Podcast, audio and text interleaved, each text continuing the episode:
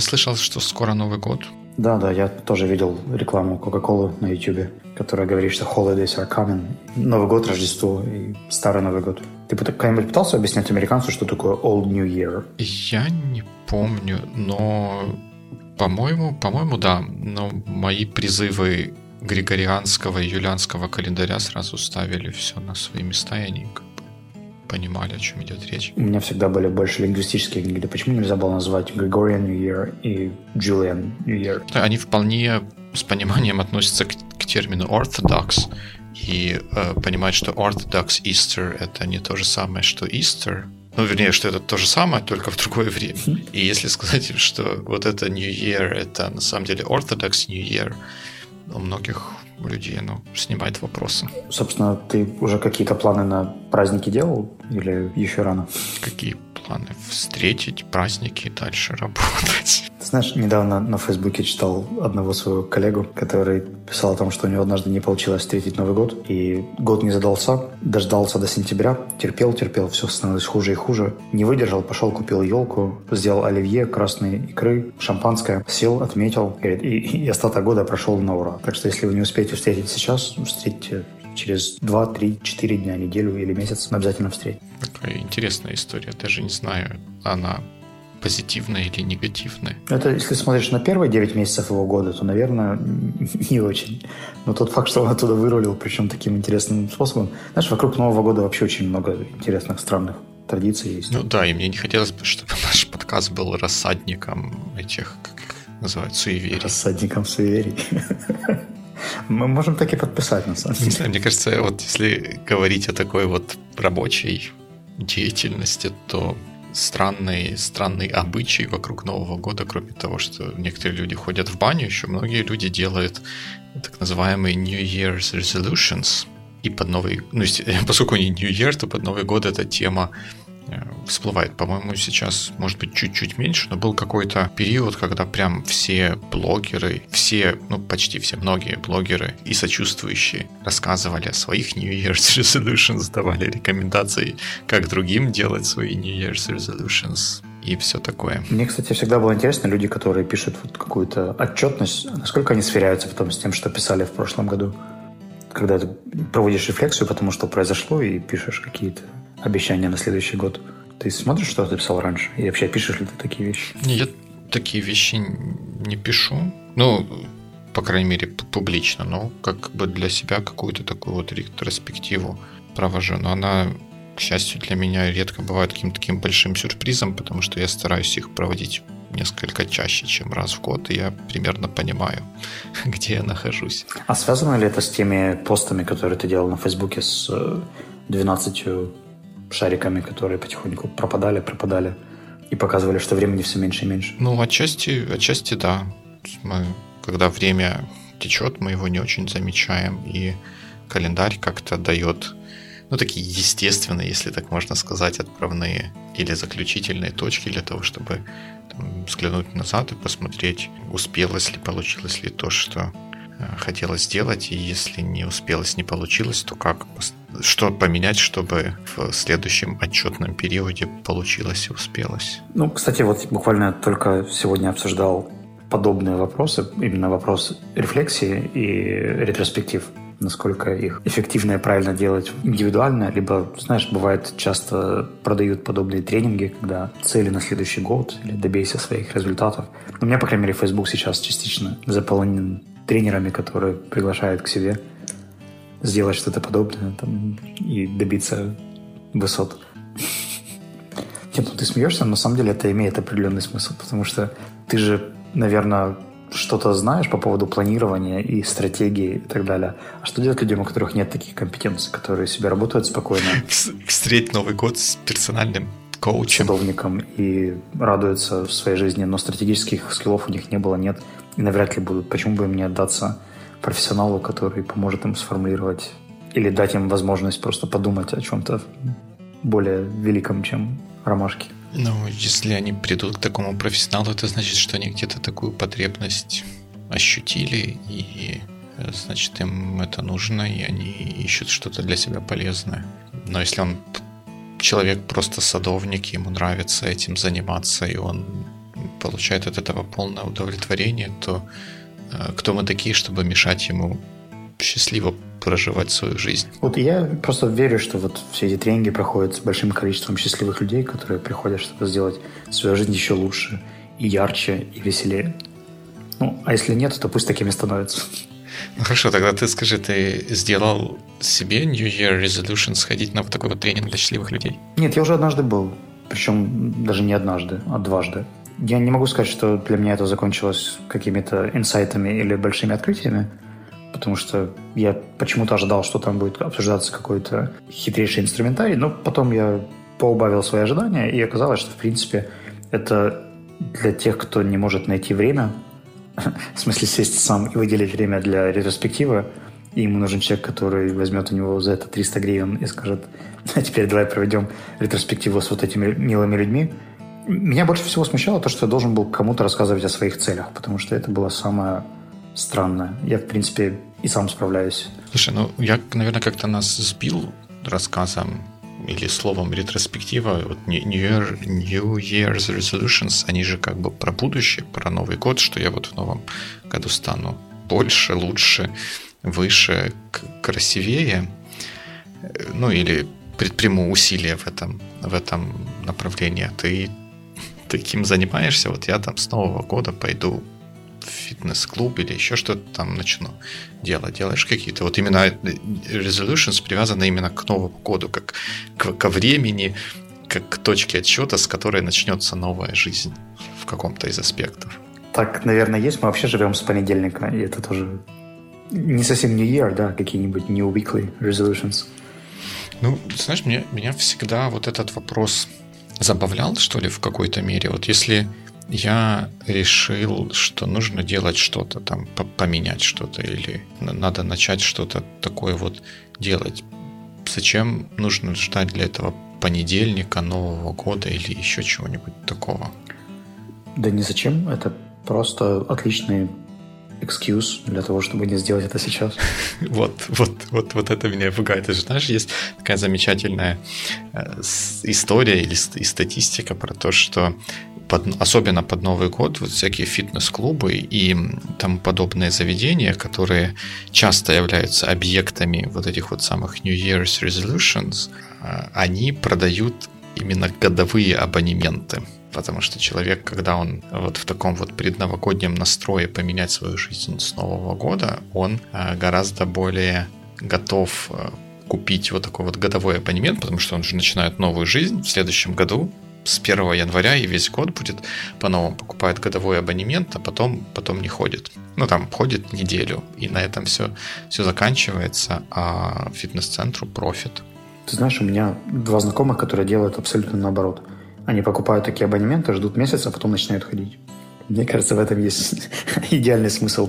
Да, да, да. да все, все говорят, что вот первые недели, первые недели после Нового года в фитнес-центре не протолкнуться, а потом это глаз вопиющего в пустыне. Ну, наверное, это же зависит от локации и так далее, но маркетинговый ход шикарный.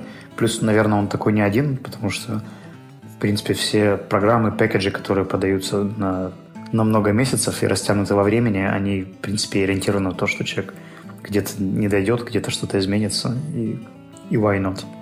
Но вот вопрос в том, как, как ты находишь ту мотивацию делать вещи, не дожидаясь понедельника или не откладывая на потом. Ты понимаешь, вот все надо делать, идешь и делаешь. Это же как-то биороботизировано получается. Да, как стать роботом за 21 день? Приходите на тренинг. Да не, ну, я не знаю, мне кажется, у каждого... Не с понедельника. Да, я решил меньше говорить «мне кажется», и я начинаю это делать не с Нового года, а прямо сейчас. Да, я читал. Да. Подожди, а о чем вообще был разговор? Есть мнение про мотивацию, тренинг, как быть роботом. А, про мотивацию, да. Да-да-да. Ну, у каждого свои погремушки в избушке, и для каждого работает что-то свое. Для меня работает то, что я знаю в какой-то мере пределы своей мотивации. Вот у меня есть 10, 10 чего? 10 кусочков, 10 pieces мотивации. И я их могу как-то распределить. Если я распределю их между тремя вещами, то на каждую вещь у меня получится три с копеечкой кусочка мотивации. И три с копеечкой кусочка мотивации – это больше, чем один кусочек мотивации. Если я замотивируюсь сделать три вещи, то вероятность того, что я их таки сделаю, намного больше, чем если я как бы замотивируюсь или сделаю вот этот вот самый resolution делать 10 вещей одновременно. Я просто стараюсь не коммититься Ой, ну, да ладно. на много вещей сразу. Ты делаешь это чисто математически, но это же мотивация, она же не рациональна. То есть она-то питается какими-то причинами, но ты не можешь ее разделить на три кусочка и три десятых. Ну, а как? Вот если вдруг у тебя ты больше мотивирован сегодня записывать подкасты, нежели писать статьи, и если ты вдруг разумом понимаешь, что тебе стоит писать статью, ты же не можешь свою мотивацию туда взять и переложить. Тебе по-прежнему будет больше нравиться и хотеться записывать подкасты. Это уже вопрос дисциплины, а не мотивации. То, что ты сядешь и напишешь. Ну, начинается с, с мотивации, заканчивается дисциплина. Если я себе запланировал, что я сегодня что-то сделаю, то я сегодняшний верю себе вчерашнему, который решил, что важно это делать именно в таком порядке и стараюсь это в таком порядке делать. А может быть, начинается с дисциплины, а потом приходит мотивация? Что было первым, дисциплина или мотивация? Зачем ты меня сюда завел, волшебник? А ну, как бы вместе ходят. Сначала когда-то для того, чтобы перебежать через что-то, помогает мотивация, а иногда дальше пробираться через джунгли помогает дисциплина. Потом снова начинается мотивация, потом опять дисциплина, и так пока не добьешься результата. Но это совершенно не отвечает на вопрос, что, что бывает первым, что первично, и откуда что растет.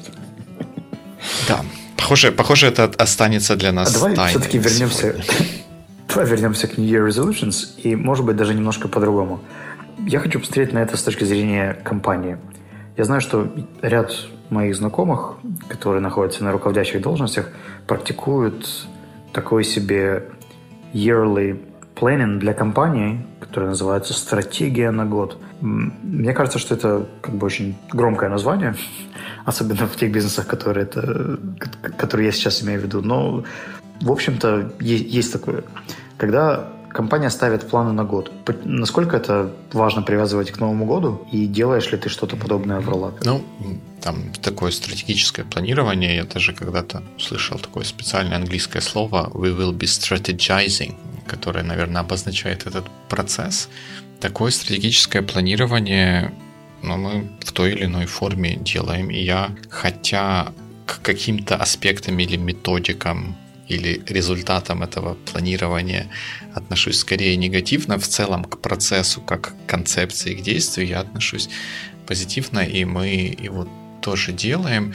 Единственное, что мне кажется не очень эффективным привязывать это к Новому году, потому что Новый год это такое время, которое, да, как бы календарь подсказывает, что можно начать что-то новое, а такое вот стратегическое планирование требует того, чтобы выкинуть из головы всякое разное и как-то со стороны с высоты птичьего полета посмотреть на себя, на компанию, на то, куда она движется, на какие-то тенденции.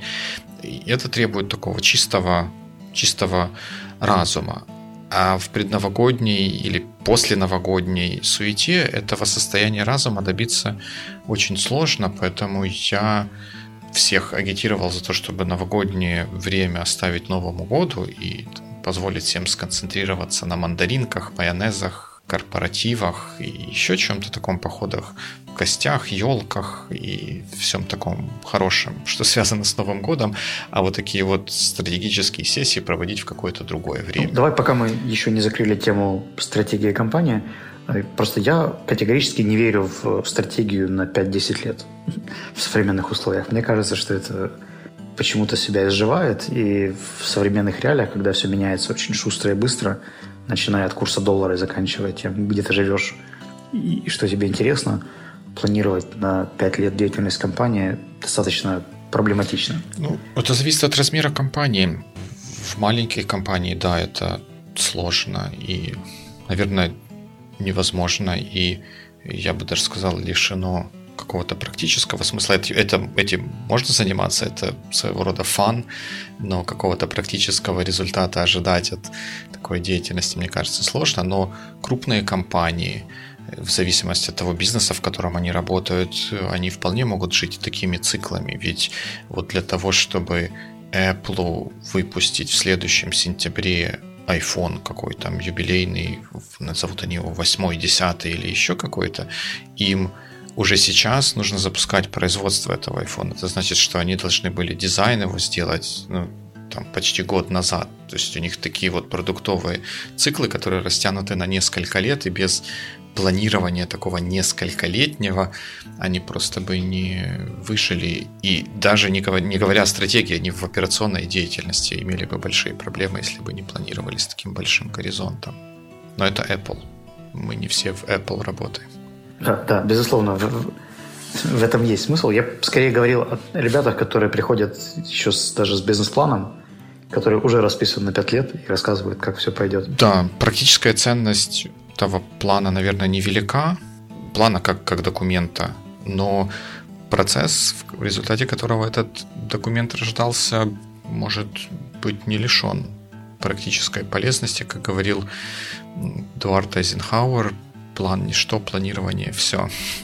Меня однажды научила Валерия Козлова делать карты желаний. Был очень интересный для меня опыт. И мы это перенесли на деятельность нашей компании. И вот в прошлом году мы собирались коллективом с тичерами и рисовали такие карты. Ну, как рисовали? Мы их составляли, вырезали, клеили и так далее.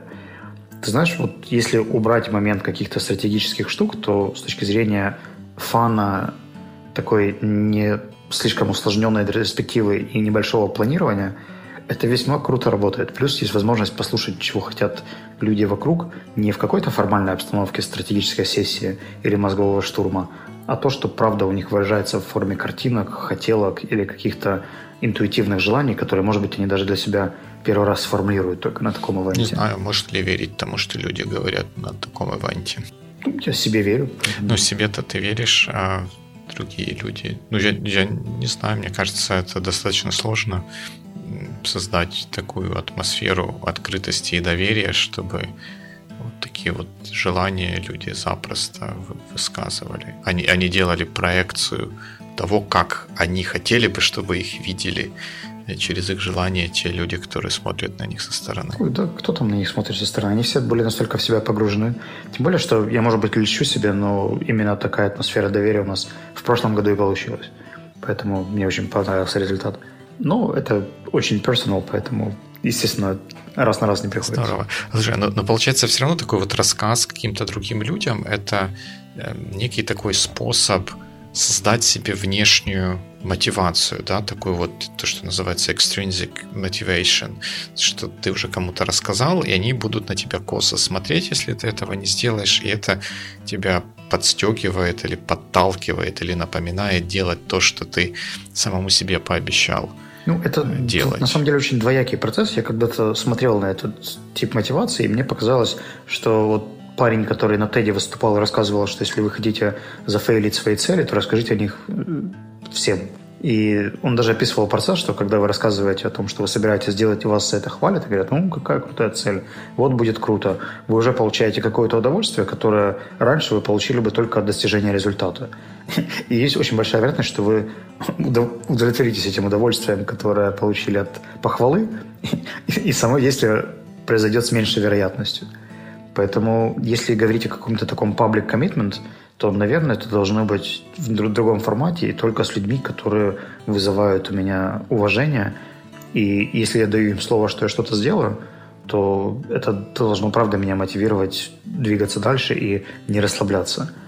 А их, соответственно, просить не хвалить меня, а просто сделать чекпоинт через пару месяцев, и тогда я на чувстве ответственности перед этими, перед этими людьми, скорее всего, сделаю. Да, это хорошая идея. И, наверное, опять наши слушатели могут меня упрекнуть в том, что я вот так как-то с негативом, вроде бы как в предыдущей тираде отзывался об этой вот внешней мотивации. Я помню, я когда-то читал то ли в книге, то ли в статье какое-то исследование э, психологическое, когда э, людей садили, ну, им создавали какой-то сетап, что они то ли пообщаться с кем-то пришли, то ли на собеседование, то ли что-то такое. Их заводили э, в пустую комнату, где был стол, два стула, их садили за один стул, и были часы.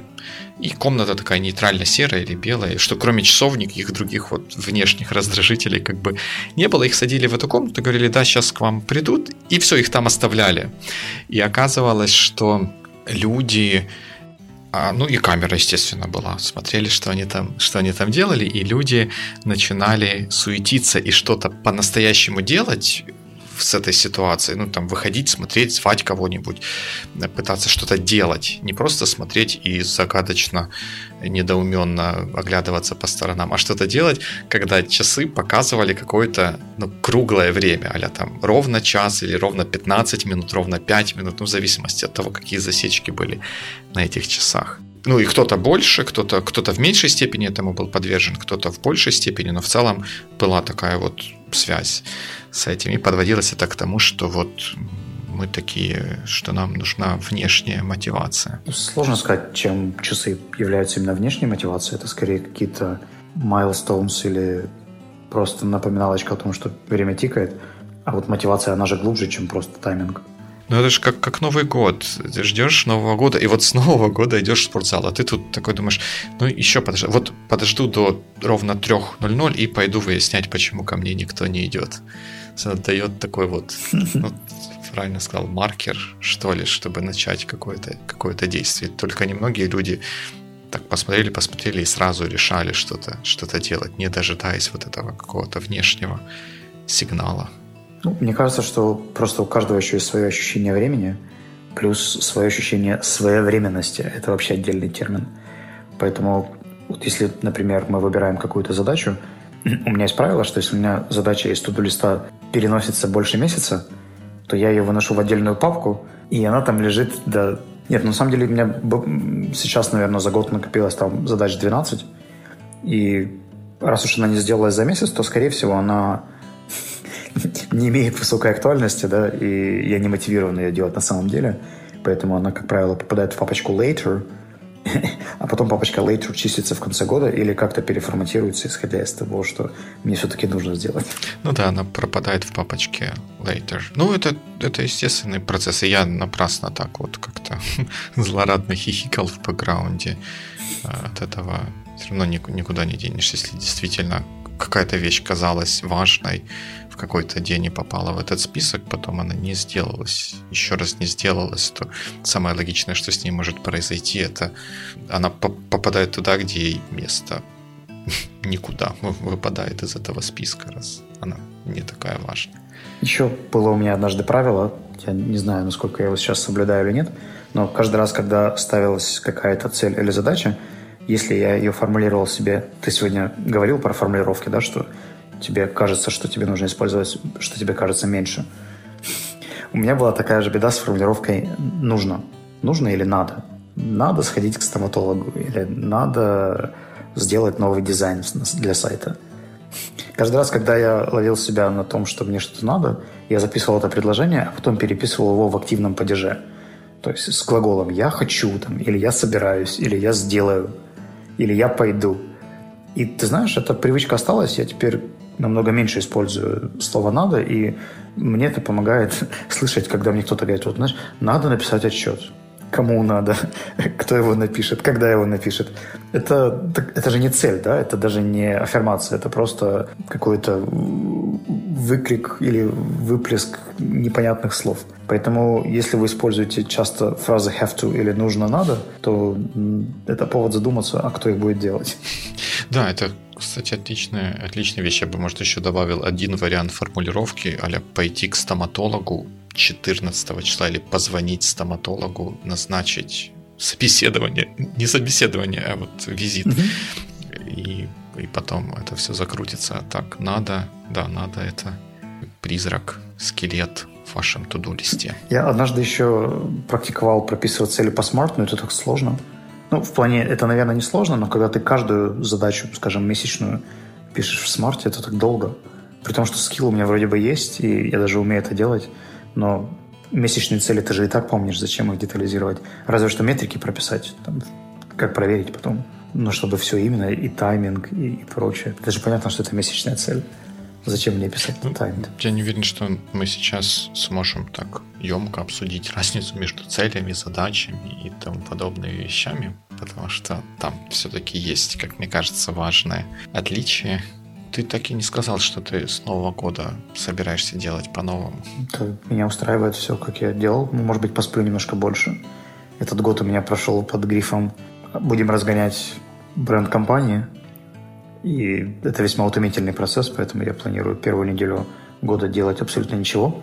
Я в прошлый понедельник сел и удалил все из своего Google календаря, поэтому у меня грядет как минимум 8 дней, в ко- на которых нет ни единой задачи.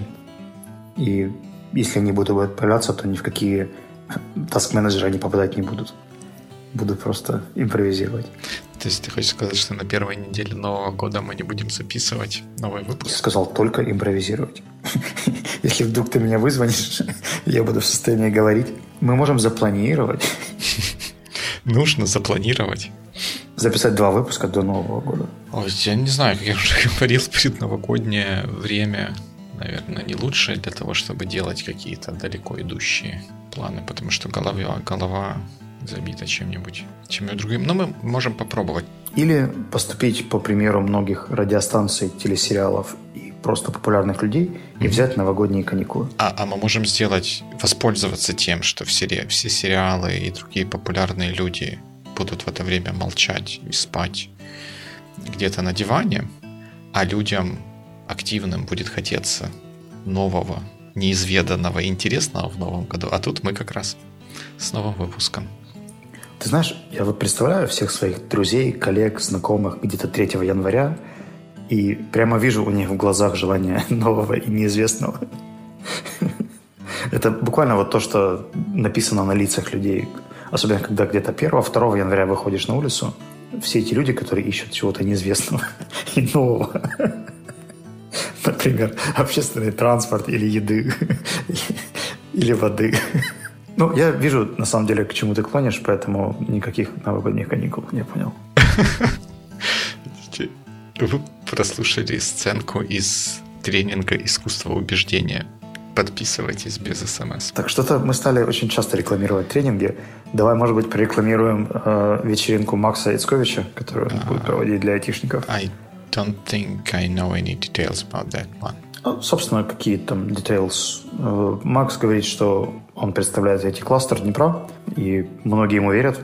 И он проводит IT Днепро Пати. Я знаю, что туда собирается целый ряд моих коллег и сотрудников. И как ты думаешь, что, как, как, как будет выглядеть, как может выглядеть IT Новый год? Не знаю, я боюсь себе Пока представить. что все, что я видел, это голосовалку по костюмам, и пока что лидирует идея костюма на бюджет 2017 года, госбюджет. Мне кажется, это будет печальный костюм. Возможно. Странно, это, это напоминает другую голосовалку, когда, ам, когда в, в этом году, по-моему, в начале года ан- английское адмиралтейство выпустило, спустило на воду новое исследовательское судно, которое должно бороздить э, просторы Арктики, это лед- ледокол какой-то, и исследовать, что там происходит. И они решили в духе современности провести опрос среди интернета про то, как назвать надо это судно. И, естественно, кто-то предложил название, по-моему, оно звучало как Boaty McBoatface, or something like that. И, естественно, это название выиграло. Ну, такого не может быть, чтобы в интернете не придумали такое название, и чтобы оно не выиграло.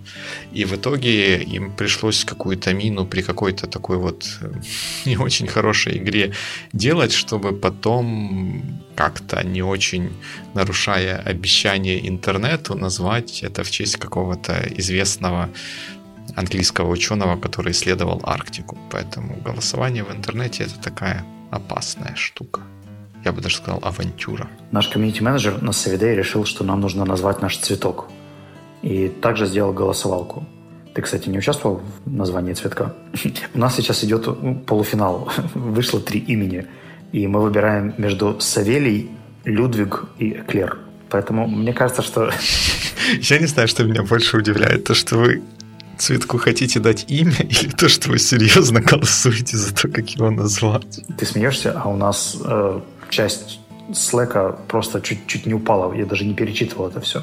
Потому что после списка имен там было где-то 20 сообщений, которые так или иначе описывали там, версии, аргументацию в пользу одного или второго имени. Ты знаешь, когда ко мне пришла Маргарита и предложила, давайте сделаем такую штуку, я подумал, ну, это, наверное, будет забавно. Но то, что это вызовет такой ажиотаж и внутри, и снаружи, просто первый список при отборе был 18, по-моему, имен, и то еще какие-то потерялись. Из таких колоритных, которые мне еще запомнились, это было имя Wi-Fi, Хижняк, Морган Фриман и Флорика Покус. Боже, как я запомнил. Вот теперь все наши слушатели будут с нетерпением следить за результатами полуфинала, а потом и финала. И мы просто обязаны будем запустить фотографию этого нежного создания с его новым именем. Я надеюсь, он не усохнет до того, как его назовут. Ну вот еще на прошлых выходных он был зелен и даже обещал дать мандаринку. Мандарин? Да. Ну да, никто не говорил, что это будет просто. Какой-то у нас такой хаотично предновогодний получился разговор. Ну, я думаю, что мы начнем все организованное снова. Но есть еще одна вещь, которую мы вопреки моим рассказам про то, что не надо привязываться к Новому году и всяким таким вещам, будем возрождать именно с Нового года. Те, кто давно с нами сидят и слушают нас давно, помнят, что у нас была рассылка для подкаста, которая выходила регулярно, а потом она точно так же регулярно не выходила. И мы рассчитываем ее с Нового года возродить. Она будет посвящена не только вот этому подкасту Байвикли, всему тому, что происходит с Sonar One и разным интересным вещам, которые э, ведущие, друзья нашего нетворка будут находить, делиться с нами, а мы будем делиться с вами. Так что, если вы еще не подписывались, то обязательно подпишитесь до Нового года. И это не то, что надо подписаться, а это пойдите и подпишитесь прямо сейчас. А пойти вы можете на Sonar One. И там прям дальше больше никуда не идти не нужно. Сразу сверху будет возможность подписаться на эту рассылку. Чего вам и желаем, а еще желаем вам отличных праздников, хорошего настроения и ждем вас в следующий раз. Точно. До новых встреч в эфире. Пока.